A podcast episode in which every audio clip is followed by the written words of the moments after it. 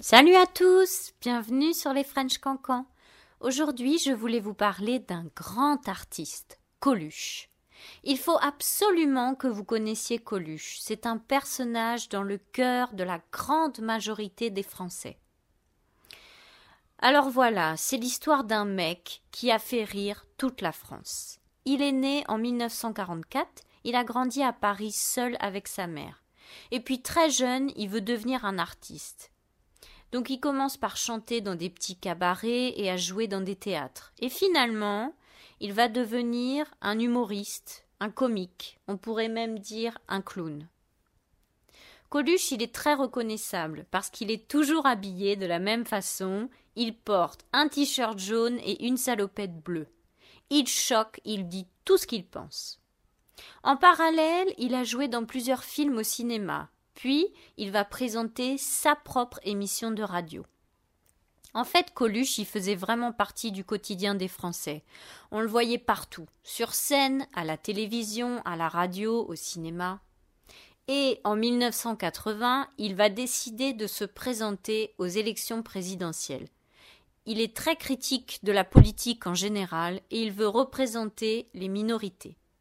Bon, à la base, c'est une blague, bien sûr. Mais en fait, il obtient de bons résultats dans les sondages. Et il fait peur. Il va finalement subir des pressions de la part des hommes politiques et il finira par enlever sa candidature. À la suite de ça, Coluche va vivre une période difficile. Il va divorcer, il a quelques problèmes avec l'alcool et la drogue. C'est à ce moment-là qu'il va tourner le film dramatique qui s'appelle Ciao Pantin. C'est un film bouleversant pour lequel il sera récompensé. Coluche, il a joué dans plusieurs films, mais cette fois, il montre une image de lui très différente. Et les gens savent qu'il ne va pas bien dans la réalité. C'est pour ça qu'ils sont troublés par ce personnage du film. Serait-ce une image du vrai Coluche?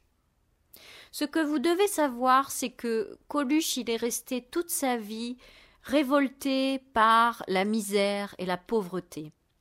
Il n'a jamais oublié qu'il venait d'une famille modeste.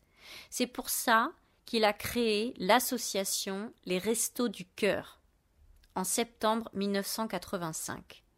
Il a fait un appel aux dons de nourriture à la radio et puis il a organisé une distribution de repas pour les pauvres, un peu comme une cantine géante.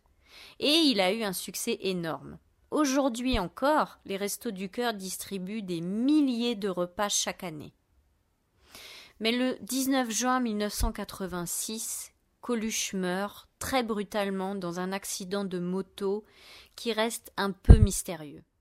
Beaucoup de Français continuent de penser que l'accident était organisé, mais on ne connaîtra certainement jamais la vérité. En France, personne n'a oublié ce clown au grand cœur, même la nouvelle génération. Coluche, c'est notre pote, on parle de lui souvent, c'est quelqu'un qui nous manque. Si vous regardez ces sketchs, vous verrez qu'ils sont toujours d'actualité. Je vous recommande de voir ces films, notamment L'aile ou la cuisse, un grand classique avec Louis de Funès, et Ciao Pantin, qui sont dans deux styles complètement différents. Euh, l'un est comique, l'autre dramatique. Mais finalement, c'est peut-être à l'image de Coluche. Voilà, c'est tout pour aujourd'hui. À bientôt.